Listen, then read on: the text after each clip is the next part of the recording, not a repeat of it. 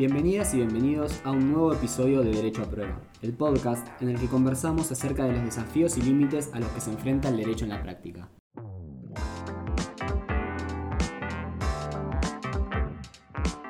Mi nombre es Lautaro García Alonso. Y yo soy Florencia Lacap Mesure.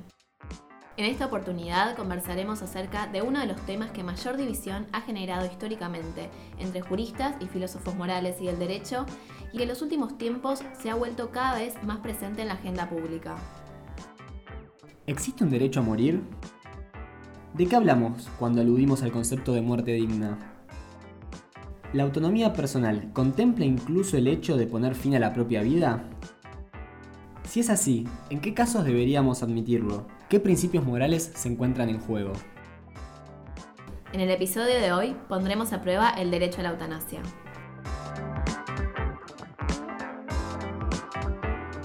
Nuestro invitado para este encuentro es uno de los filósofos jurídicos más prestigiosos de nuestro país y una de las voces más respetadas en torno a las discusiones sobre eutanasia.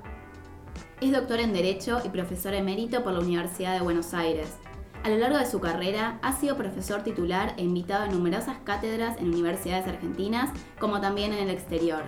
Es autor de más de 15 libros sobre filosofía del derecho, ética y filosofía política, además de haber publicado una innumerable cantidad de trabajos vinculados a estos temas. Actualmente es profesor de ética y filosofía del derecho en la Universidad de San Andrés. Nos acompaña hoy Martín Farrell. Hola Martín, muchas gracias por venir, bienvenido a este podcast. Gracias por invitarme. Bueno, Martín, queremos empezar un poco charlando sobre conceptos generales, ¿no? ¿A qué nos referimos cuando hablamos de eutanasia? El Código Penal, en el artículo 83, castiga la instigación al suicidio y la ayuda al suicidio. Usa las palabras instigare a otro a suicidarse o ayudare a otro a suicidarse. Primero de todo, es muy extraño que el código equipare las penas de instigación y de ayuda. Pero para mí desde el punto de vista moral son dos cosas muy diferentes.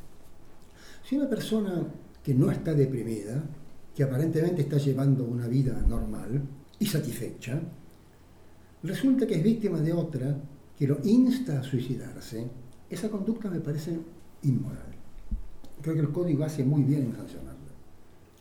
Si una persona en cambio está decidida a suicidarse, pide ayuda, desde el punto de vista moral, la persona que la ayuda o no comete ninguna inmoralidad o no comete una inmoralidad tan grande como la persona que instiga. Sin embargo, fíjense ustedes, cuando cursen Derecho Penal o si ya lo han cursado, revisen un poco los textos, no hay ningún dogmático que objete esto. El dogmático mira el código y dice, bueno, yo le voy a explicar qué quiere decir instigar y le voy a explicar qué quiere decir ayudar.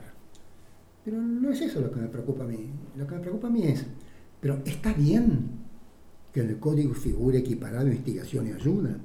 Dentro de la ayuda, como especie, podemos distinguir la eutanasia. Es decir, la ayuda es un género la eutanasia es una especie dentro de este género. La eutanasia es una ayuda al suicidio básicamente de aquellos pacientes que padezcan alguna enfermedad terminal, generalmente acompañada de dolor. Hay otros casos que espero que veamos después en la charla. Pero básicamente la eutanasia es una especie dentro del género ayuda al suicidio. Quiere decir que, para mí, debería reformarse el artículo 83 de varias maneras. Primero, separando la instigación de la ayuda y poniéndole penas distintas. Segundo, dentro de la ayuda como género, desincriminar la eutanasia como especie. Si ustedes me preguntan cuál es mi delito favorito como candidato al premio de delito injusto. Claramente, el artículo 83 del Código Penal se gana el premio. Ahora, Martín, hay otros dos conceptos que se relacionan y muchas veces se confunden en el vocabulario, que son los conceptos de muerte digna y suicidio asistido. ¿Hay alguna diferencia con respecto a la eutanasia en estos casos? Lo que usualmente se entiende por muerte digna no es lo que debería ser la acepción de muerte digna. La eutanasia entendida como eutanasia activa, a la cual supongo que llegaremos en algún momento, la eutanasia es la muerte digna. Lo que ahora se conoce como muerte digna es un disfraz. Es un disfraz para tratar de decir que ya hemos concedido suficiente y que no hace falta que concedamos más. La muerte digna básicamente consiste en dejar morir. Eso no es una muerte digna. La muerte digna es la eutanasia activa, la eutanasia en la cual el médico participa y pone fin a una vida. Lo que usualmente pide un paciente es que le pongan fin de inmediato e indoloramente a su vida. No que lo deje morir de hambre, no que lo deje morir de sed, no que le interrumpan el tratamiento médico. Salvo cuando un paciente específicamente pida que no hagan nada por él, en esos casos podríamos hablar de muerte digna. Cuando pide eutanasia activa y le dan esto, que se conoce como muerte digna, es muerte pero no es digna. Ahora, desde el punto de vista de la política legislativa, ¿por qué no podemos como argentinos poner sobre la mesa este tema? Somos un Estado paternalista, nuestra constitución tiene algún tipo de sesgo religioso. Lo primero no, lo segundo sí, pero voy a arrancar por lo segundo. Y de ahí paso para explicar por qué lo primero no. No es que sea un Estado religioso, es un Estado que es receptivo a influencias religiosas. Está organizado como un Estado laico, y si uno lo mira institucionalmente es un Estado laico. Pero la religión tiene mucha fuerza, la Iglesia tiene mucha fuerza. Aunque no es patrimonio de los católicos la oposición a la eutanasia, la Iglesia católica tiene mucha fuerza.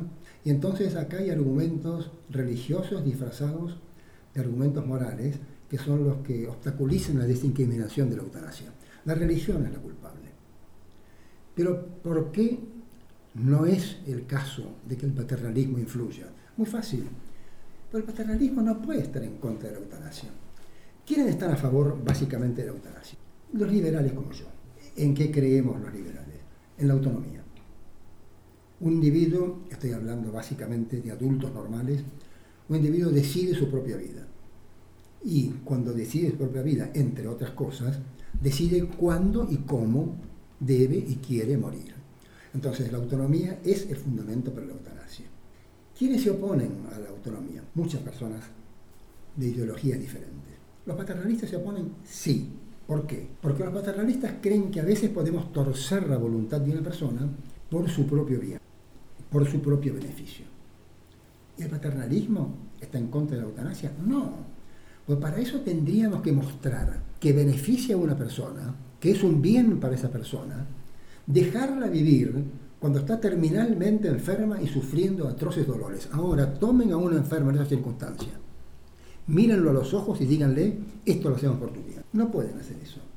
La eutanasia requiere, para que uno obstaculice su desincriminación, una ideología mucho más dura que el paternalismo requiere el perfeccionismo, requiere exigirle a la gente que sean héroes, que sean santos, que sean mártires. Eso no se le puede exigir a la gente. El perfeccionismo está detrás de la incriminación de la eutanasia. Por eso el paternalismo no alcanza. Volviendo un poco a, lo que comentábamos al principio sobre eutanasia activa, eutanasia pasiva, hay también otra distinción entre si la eutanasia es voluntaria o involuntaria. ¿Cómo podríamos clasificar la eutanasia en estos casos? ¿En qué se diferencian? La eutanasia básicamente puede comenzar clasificándose en voluntaria e involuntaria según el estado en que se encuentra el paciente. Si el paciente está en uso de sus facultades y es, vuelvo a repetirlo, un adulto normal y pide la eutanasia, este es el caso más sencillo desde el punto de vista moral para los liberales. Simplemente hay una persona autónoma que pide que le practiquen la eutanasia. Pero también puede haber pacientes terminales que estén en coma permanente, o, lo que a veces es más doloroso, chicos cuya autonomía no puede ser respetada porque los liberales no respetan la autonomía de los chicos sino de los adultos. Y entonces en ese caso se requiere que haya un representante, sea de la persona que está incapacitada o coma, sea del menor, para pedir la práctica de la eutanasia. ¿Qué ocurre en esos casos? La situación es mucho más complicada porque es debatible. Estamos interpretando la voluntad de quién. Bueno, de un inconsciente o de un chico. Y en ese caso, ¿qué tenemos que hacer?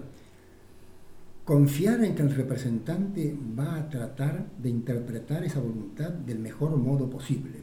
Por eso tratamos en el caso de los chicos, por ejemplo, que sean los padres. En el caso del el marido, que es el esposo, y en el caso de la esposa, que es el marido. Y así sucesivamente. Y en estos casos, la decisión es mucho más controvertida, pues puede ser que uno de los padres esté a favor y otro de los padres esté en contra y tenga que decidir un juez. Y usualmente cuando esto ocurre, los jueces siempre deciden que no, y no los estoy criticando, porque el caso es mucho más controvertido y mucho más complicado. El caso típico es la eutanasia voluntaria. Por eso yo no discutiría si hubiera restricciones a la eutanasia involuntaria. Lo que me resulta inexplicable es que no existe un fuerte movimiento para pedir que de una vez por todas se sancione la legitimidad de la eutanasia voluntaria. Por ejemplo, en Canadá, este es un tema muy discutido y para impulsar la ley de la extensión de la eutanasia hacia niños e incluso a pacientes psiquiátricos, un hospital de enfermos infantiles de Toronto junto con la Universidad de Toronto realizaron un estudio en el que determinaron que tanto pacientes psiquiátricos como los niños que han expresado su deseo de practicarse la eutanasia, lo podrían hacer sin el consentimiento de sus padres. Y la confidencialidad entre el médico y el paciente eh, queda reservada en ese medio sin la, sin la necesidad de que intervengan los padres. ¿Cómo ves esta postura? Una vez que uno ha resuelto el problema religioso de la eutanasia, y una vez incluso que nos hayamos puesto de acuerdo sobre el problema moral de la eutanasia, viene el problema legal. ¿Cómo vamos a instrumentar esto? Y el problema legal, a su vez, tampoco es la última etapa, porque después de la etapa legal viene la etapa sociológica. ¿Cómo implementamos la eutanasia voluntaria? ¿A qué llamamos eutanasia voluntaria y cómo lo hacemos, por ejemplo, en el caso de los chicos? Esta es una cuestión tremendamente debatible. Yo creo que esta sería una etapa que tendríamos que dejar para el último momento de la legalización de la eutanasia. Pero es una etapa que no podemos evadir. Es decir, no podemos tratar de legalizar la eutanasia si no somos conscientes de que hay un problema sociológico posterior a la sanción de la ley. Por ejemplo, herederos ávidos que tratan de matar a sus progenitores. Enfermeras halaganas que quieren matar a sus pacientes cuando quieren atenderlos más. Todos estos problemas son problemas que nos deben ocupar después de que hayamos resuelto el tema legal. Desde el punto de vista personal, me resulta difícil aceptar como liberal que se respete la autonomía de los chicos frente a los deseos de los padres. En realidad, la idea de la autonomía, desde Stuart Mill en adelante, es decir, desde mediados del siglo XIX hasta ahora, ha sido siempre concebida para adultos normales como paradigma. ¿En qué sentido debo respetar la voluntad de los chicos? Es realmente complicado decirlo y no me siento inclinado a decir que la voluntad de los chicos debe pesar por arriba de la voluntad de los padres. Por ejemplo, en la mayoría de los casos no ocurre así. ¿Alguien le pregunta a los chicos si desean ir al colegio? No. ¿Alguien le pregunta cómo desean alimentarse? ¿Le preguntan si prefiere el chocolate a la sopa? Tampoco. ¿Es razonable que hagan esto? Sí. ¿Están violando la autonomía del chico? Si creemos que el chico tiene autonomía, sí, pero en ese caso es una autonomía que no nos preocupa proteger. En todos esos casos confiamos en que los padres saben más que los chicos. Bueno, en el caso de la eutanasia vamos a cambiar de idea. ¿Por qué? No me queda muy claro. Vamos a sospechar que el padre que sabe qué es lo que quiere el hijo, que la madre que sabe lo que quiere el hijo, están violentando ese deber solamente por egoísmo, solamente por mezquindad. No lo creo. A mí me da la impresión de que la voluntad de los padres, mientras se trate de menor edad, debe prevalecer sobre la voluntad de los hijos. Pero repito, una vez que legalicemos la eutanasia, estoy más que dispuesta a discutir estos temas sociológicos que son muy importantes antes de implementarlo. Desde la postura contraria a las personas que se oponen a un derecho a la eutanasia activa principalmente, argumentan que una persona que está en una situación terminal, un enfermo, no tiene plena autonomía para brindar su consentimiento porque no puede hacer un pleno ejercicio de sus facultades mentales porque está de alguna manera viciado por su sufrimiento. ¿Qué opinas de esta postura? Yo creo que es la persona que está más capacitada para saber qué es lo que ocurre en términos de sufrimiento porque es la persona que lo está experimentando. Puede que no esté capacitada para determinar la gravedad de su enfermedad o el carácter terminal de la enfermedad, pero no es la persona, en ese caso, afectada la que determina ni la gravedad ni la irrevocabilidad. Lo único que hace es medir su grado de sufrimiento. ¿Quién mejor que la persona que sufre para medir el grado de sufrimiento? ¿Y qué pasaría en el caso de un paciente que tiene una enfermedad psiquiátrica? En el caso de enfermedad psiquiátrica yo lo asimilaría al caso de los menores. Porque fíjate que Mill dice en un libro, claramente dice, o desde luego, como indicando que ni siquiera va a discutirlo, y en un renglón, bueno, cuando me refería a los chicos estaba pensando en la parte adulto. Ahora que vamos a enfermedades psiquiátricos, estoy pensando en la parte normal. ¿Y por qué tengo que conceder valor a la autonomía de un enfermo psiquiátrico? En este caso, si es un menor, nuevamente volverían a ser los padres, si no sería su curador el que tendría que manifestar la voluntad. No veo manera de apartarme del paradigma liberal de adultos normales, ni en el caso del chico, ni en el caso del individuo con trastorno psiquiátrico. Hace algunas semanas, vinculado a esto que estamos conversando, hubo el caso de una adolescente holandesa. Comentamos que Holanda es uno de los cinco países donde se legalizó la eutanasia, los otros son Bélgica, Canadá, Colombia eh, recientemente y Luxemburgo. Y bueno, y en este caso de esta adolescente holandesa, al momento de solicitar la eutanasia era menor de edad, no era por un padecimiento de una enfermedad terminal física, sino que era eh, producto de trastornos psicológicos, depresión, anorexia, que sufrió a causa de reiterados abusos sexuales, de los cuales fue víctima en su infancia y que habían, la habían llevado a intentar suicidarse más de una vez y en función de eso solicitaba la eutanasia. Como era menor de edad, requería el consentimiento de los padres que no lo tenía, pero cuando cumple los 17 años pide la eutanasia, se la conceden y finalmente hace pocas semanas terminó con su vida producto de una eutanasia activa. Martín, ¿qué opinas en estos casos cuando no es un padecimiento físico, sino una cuestión como puede ser una depresión profunda a causa de un, de un trauma? Opino dos cosas. Primero, que hicieron muy bien los holandeses en no permitir la eutanasia hasta que fuera mayor de edad. Punto número uno. Uno no corta la vida de un adolescente porque esté deprimido. Eso no lo hace y eso no creemos que deba hacerlo ninguno de los que estamos a favor de la eutanasia. Segundo, a partir del momento en el cual se convierte en mayor de edad, una persona decide sobre seguir viviendo o no, sin duda. Ahora, en ese caso, si se trata de un trastorno psíquico, lo que es importante es saber si el trastorno psíquico es invalidante o no. Es decir, ¿se convierte en un incapaz o no? ¿Es un trastorno físico tal que le permitiría seguir desarrollando otros negocios o aspectos de su vida o habría que designarle un curador? Si hay que designarle un curador, claramente su voluntad no cuenta para nada. Si no hay que designarle un curador, bueno, el sufrimiento psíquico es tan válido como el sufrimiento físico. Charlemos un poco sobre lo que comentamos hace un rato acerca de la eutanasia involuntaria, ¿no? aquellos casos donde la persona no puede conceder su consentimiento. Y tenemos un fallo de la Corte Suprema del 2015, el fallo DMA, de, de una persona que sufrió una lesión cerebral severa a causa de un accidente automovilístico y tuvo durante más de 20 años internada sin poder comunicarse, con un respirador artificial. Tenía de alguna manera una, una muerte cerebral, está en estado vegetativo y el problema era que no había forma de reconstruir cuál era su voluntad frente a lo que la ley considera la, eutanasia pasiva o muerte digna, como la llaman, y la ley establece que tiene que tener una declaración anticipada de cuál sería su voluntad. Frente a esto, bueno, la corte resuelve conceder la eutanasia porque las hermanas habían declarado que tenían un recuerdo de que él les había dicho que en ese caso él hubiera preferido eh, no, no, continuar viviendo en esa situación. Pero bueno, de todas formas se presenta este problema de cuando no se puede reconstruir la voluntad de la persona, hasta qué punto la familia puede reemplazar el consentimiento del paciente cuando no hay ninguna, ningún registro de que hubiera decidido en un caso así.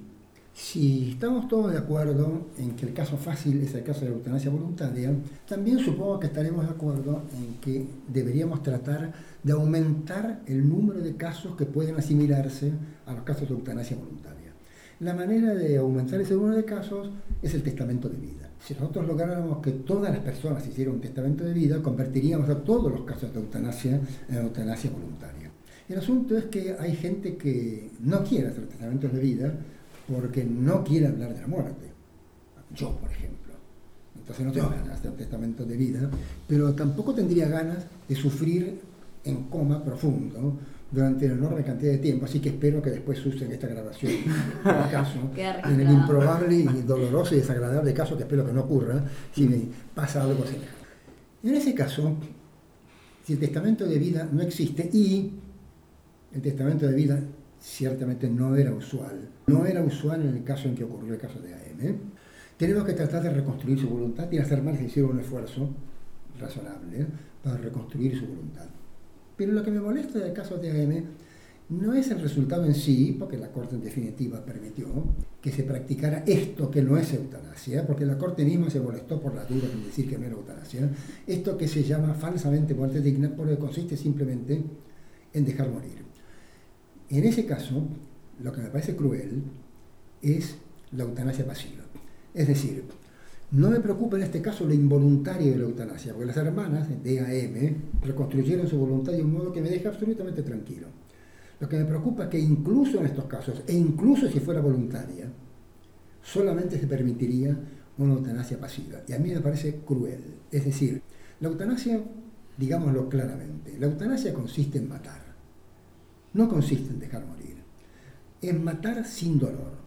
En matar por una sobredosis de morfina. Eso es la eutanasia. No podemos disfrazarlo. No tiene nada de malo.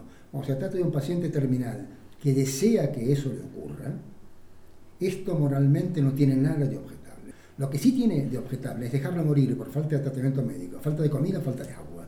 Eso tiene muchos óbices morales y yo creo que nadie quiere reclamar voluntariamente una eutanasia pasiva. La eutanasia es matar, la eutanasia no es dejar morir. Hay casos quizás todavía un poco más complicados, que es cuando de repente la persona, un adulto normal, no, es ni un menor de edad, ni una persona con facultades mentales eh, disminuidas, por motivos distintos quiere poner fin a su vida, pero no se anima a hacerlo eh, por sus propios medios. Es decir, esa persona se anima a apretar el gatillo por sí misma y recurre a esto que en algunos países se legaliza como el suicidio asistido, que por ejemplo en Suiza, donde el suicidio asistido es legal, dice que no puede ser por motivos egoístas. ¿Hasta qué punto una persona tiene derecho a acabar anticipadamente con su vida a través de un suicidio asistido cuando su familia podría sufrir un, grave dolor moral o, alguna afectación. ¿Qué opinas? Veamos primero la idea del suicidio en sí, no del suicidio asistido. ¿Hasta qué punto puede una persona suicidarse desde el punto de vista moral?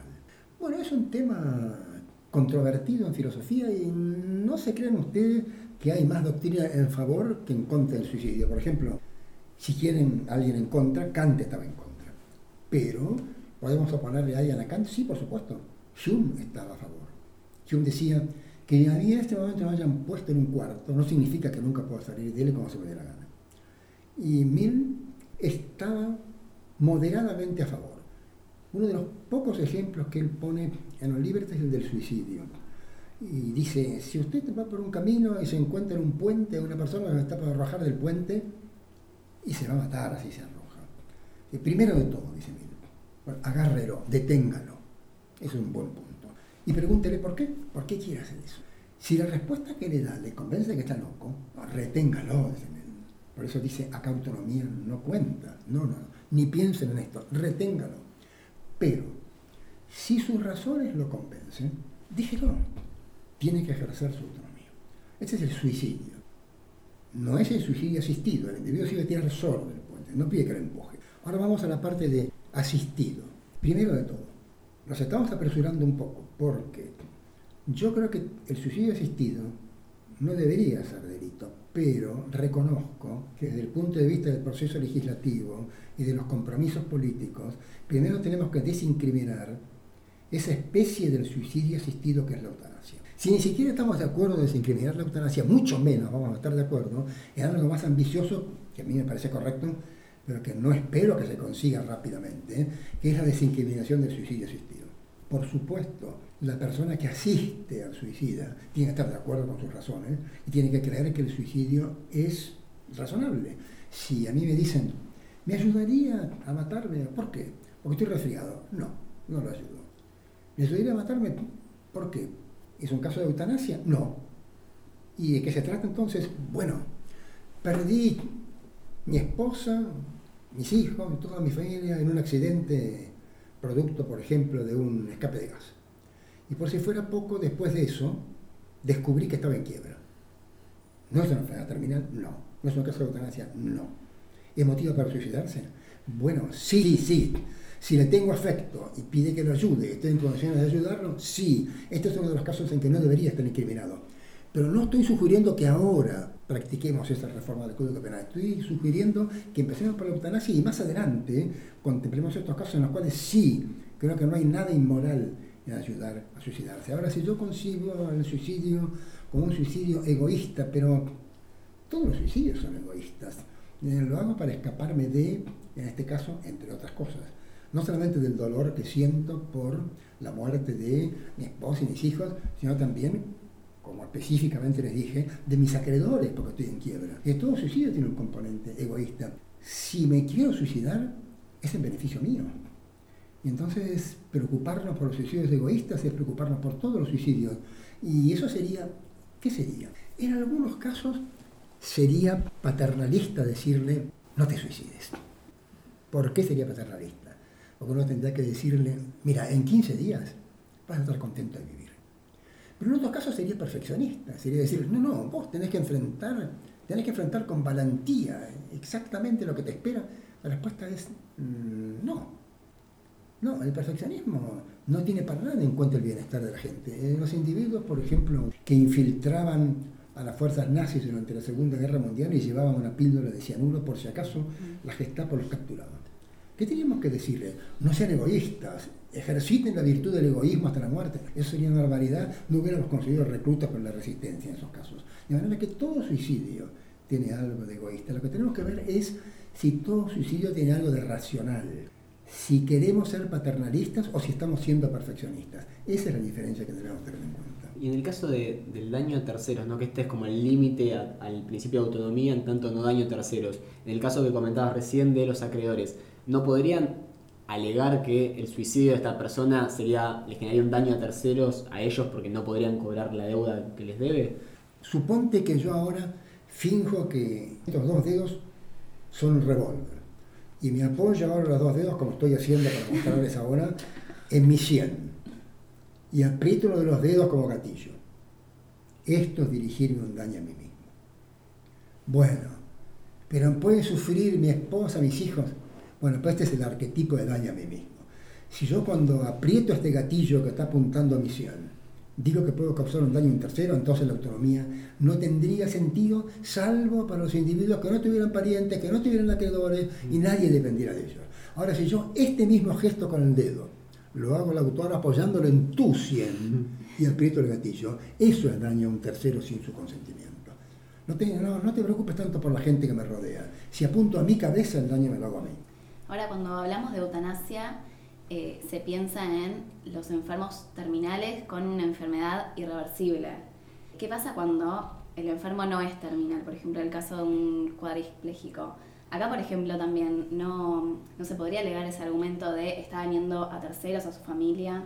Exactamente el mismo argumento que vale para la enfermedad terminal, vale para el cuadripléjico porque la enfermedad del cuadripléjico produce el mismo dolor la misma angustia, pero potenciada ni siquiera termina pronto, no termina nunca.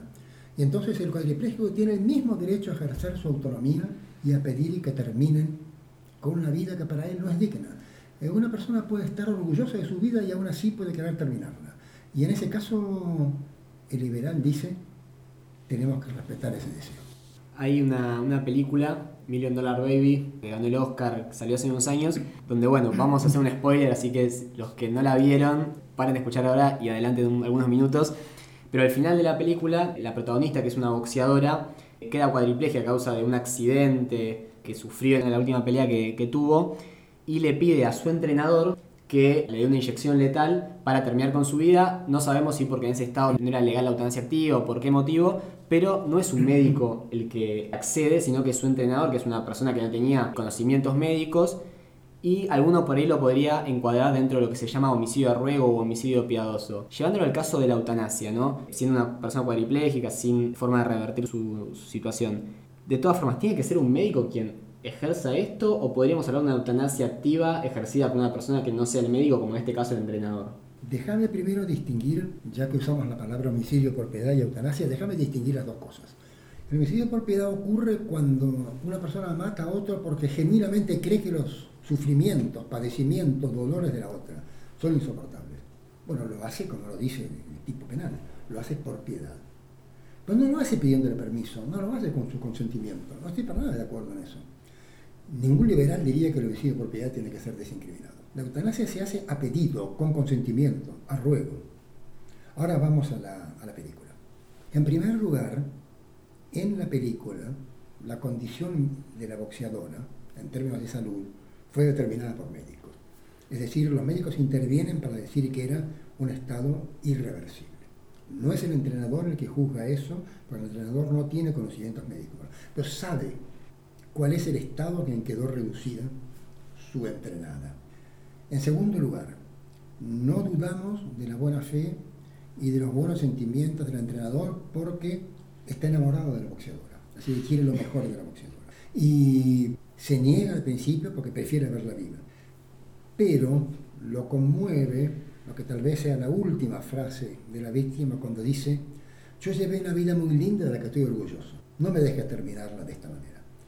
Entonces se va del hospital, vuelve con la dosis necesaria para matarla y le aplica esa dosis y entonces la eutanasia se concreta. ¿Estuvo mal porque no es un médico? No, de ninguna manera. El médico tiene que intervenir para determinar el carácter de los dolores, la posibilidad de cura, la irreversibilidad del estado en que se encuentra el paciente. ¿Quién aplica la inyección? Puede ser un médico, puede ser una enfermera. Tiene que ser alguien que sepa aplicar una inyección endovenosa. El entrenador sabía. No, no es necesario. El médico es necesario para determinar si se trata o no de un caso de eutanasia. Y esto me vuelve nuevamente a retroceder unas casillas y a preocuparme por el aspecto sociológico. Una vez que uno decide que, que la moral no impide la eutanasia, es que legalmente tenemos que permitirla, otra vez vuelvo al aspecto sociológico. ¿Cuántos médicos? Bueno, este es un asunto que tenemos que decidir consultando a la profesión médica. ¿Quién determina el grado de dolor? ¿Quién determina la irreversibilidad y la gravedad de la enfermedad? ¿Un médico, dos médicos, un especialista, un clínico o ambos? No lo sé, estoy dispuesto a discutirlo con especialistas en la parte sociológica sin ninguna duda. ¿Quién tiene que aplicar la última inyección? No lo sé, tiene que ser un médico que sea un médico. Puede ser cualquiera, puede ser una enfermera que sea una enfermera no tengo ningún problema. Pero esta es la parte que viene después que nos hayamos puesto de acuerdo sobre legalizar la eutanasia, que es la parte que me preocupa a mí. Ahora, ¿qué pasa cuando el médico, en el caso de que ya la tuviéramos legalizada la eutanasia, el médico que se niega a, practicar esta, esta eutanasia, ¿qué hacemos? ¿Objeción de conciencia? Eh, ¿Alguna obligación de derivar un médico que sí la practique? ¿Cómo hacemos con estos temas a nivel legal? otra vez tengo que responder con el manual liberal, porque son preguntas de manual liberal. Si los liberales están de acuerdo, como yo lo estoy, con el respeto a la autonomía, también tienen que respetar la autonomía del médico. Si ustedes preguntan qué experiencia tengo yo con la profesión médica, la inmensa mayoría está a favor de la eutanasia. De manera que no creo que tengamos ningún problema en encontrar médicos que voluntariamente hicieran esto. Si un médico no quiere practicar la eutanasia, no practica la eutanasia, porque tenemos que respetar la autonomía del médico. Lo que tenemos que hacer es garantizar que el paciente tenga un médico disponible para que le practique la eutanasia. Y ustedes me podrán siempre citar casos complicados. Bueno, y si es un pueblito donde hay un solo médico, contratamos un remis y le mandamos otro médico que no tenga objeción de conciencia. No hagamos lío con esto, porque es perfectamente solucionable. No se preocupen. Legalícenla y después yo me encargo de que estos asuntos se arreglen sin problema. Martín, vamos con un caso más y vamos a jugar un poco también de, abogado del diablo, que tiene que ver con esto de el slipper slope, ¿no? la pendiente resbaladiza que se podría dar en los casos de legalizar la eutanasia. Eh, vos antes comentabas el caso de herederos que desean acelerar la muerte de un familiar para cobrar la herencia, pueden manipular el consentimiento, pero quizás hay otro caso que el principio de autonomía podría ser hasta quizás equiparar a la eutanasia, que es el caso del homicidio a petición, donde hay países, por ejemplo como Alemania, donde la pena es reducida cuando el homicidio es consentido porque la persona pide el homicidio, pero países como Argentina es en la misma escala penal que el homicidio doloso. Y en particular queremos comentar un caso muy famoso de hace algunos años, que es el caso del caníbal de Rotemburgo, sin entrar mucho en, en el morbo del caso en sí. Básicamente una persona se contactó con otra donde uno tenía el deseo de consumir carne humana y la otra persona de ser comida, entonces tuvieron entrevistas previas, se conocieron, consintieron plenamente, de hecho está, filmaron el evento, entonces hay de alguna manera pleno conocimiento de que estaba consentido por ambas partes esta acción, pero que para los medios y para la sociedad alemana fue de suma perversidad y bueno, la persona que cometió este homicidio de todas formas fue condenada y está cumpliendo una pena de prisión. ¿Crees que hay una equiparación del punto de vista del principio de autonomía entre lo que es el caso de eutanasia, suicidio asistido y un caso como este de homicidio a petición? Voy a dividir la respuesta en dos partes. Primero, no es un caso de eutanasia el caso del caníbal de Rotenburgo. Segundo, no estoy abogando para que desincriminen al caníbal de Rotenburgo. Tercero, no vamos a desincriminar al caníbal de Rotenburgo si legalizamos la eutanasia. Sobre eso quiero ser absolutamente claro. No hay ningún tipo de pendiente resbaladiza ni de slope. Podemos perfectamente legalizar la eutanasia y no legalizar al caníbal de Rotenburgo. O sea, la primera parte del La segunda parte no tiene por qué incidir en todo lo que he venido diciendo sobre eutanasia, porque no es una respuesta sobre eutanasia, sino que es una respuesta liberal respecto del caníbal de Rotenburgo. La respuesta es, desde el punto de vista liberal, dos personas perfectamente pueden celebrar, si son adultos normales, ese extraño y desagradable contrato que celebraron los dos individuos de Rotenburgo y el Estado debería permitir que ese homicidio consentido no fuera castigado. Sé que esto produce todo tipo de resistencia porque justamente todos dudamos, yo también, del estado mental, del que se lo quiere comer y el que quiere ser comido. Pero voy a suponer que hemos examinado mentalmente a los dos, al caníbal y al menú. Y son personas normales en el sentido de pueden manejar sus preferencias y pueden manejar su vida. No son normales en el sentido de ser personas promedio, porque sería ridículo desde el punto de vista definicional decir que un caníbal es normal, porque usualmente nuestra dieta no incluye carne humana. Así que los caníbales no son normales por definición. A su vez, ninguno de nosotros quiere formar parte de ningún menú. Ahora, estoy diciendo psicológicamente son capaces de comprender lo que están haciendo, son capaces de comprender el acto, son capaces de comprender las consecuencias del acto, son capaces de planificar su vida y desean esto. Si desean esto, que no tiene nada que ver con la eutanasia y que no se va a legalizar en Argentina, si desean esto, legalícenlo. Martín, si invitáramos a un representante del Congreso, un diputado, un senador a esta mesa eh, y pudieras dar una sugerencia acerca de la legalización de la eutanasia o una opinión, ¿qué le dirías? ¿Qué le dirías a la, a la, a la clase política en, en, cuanto a la eutanasia? ¿Qué, ¿Qué deberían hacer? ¿Cómo? Les diría algo realista. Les diría, miren, yo sé que ustedes están preocupados por los votos y no me parece mal. Ustedes son políticos. Si son diputados tienen cuatro años, si son senadores tienen seis. Y después tienen que ser reelectos. Y quieren ser reelectos. Y no me parece mal que quieran ser reelectos. De manera que los temas ustedes los tocan de acuerdo a la cantidad de votos que ganan y a la cantidad de votos que pierden. Pero hay algunos temas que deberían tomar por cuestiones morales. No pueden decidir todos los temas en base al voto. En algunos casos tienen que comportarse solamente por principios morales y por dignidad. La eutanasia no trae votos. La eutanasia merece ser legalizada. No piensen por una vez en los votos y voten ustedes como corresponda.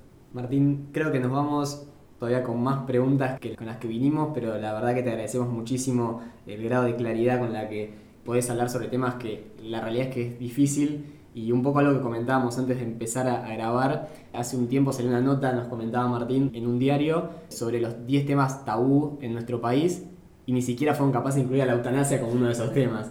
Entonces, la verdad que es un tema que nuestra sociedad no está debatiendo y por eso nos pareció muy importante en nuestro segundo episodio poner la, eutanasia a prueba. Muchas gracias por invitarme. Ustedes se quedan con más preguntas de las que tenían y yo me voy con más preguntas y con más dudas de las que vienen. Muchas gracias. Los esperamos en el próximo episodio en el que continuaremos poniendo a prueba los límites del derecho y los desafíos a los que se enfrentan en una realidad que está en permanente evolución. Muchas gracias y hasta la próxima.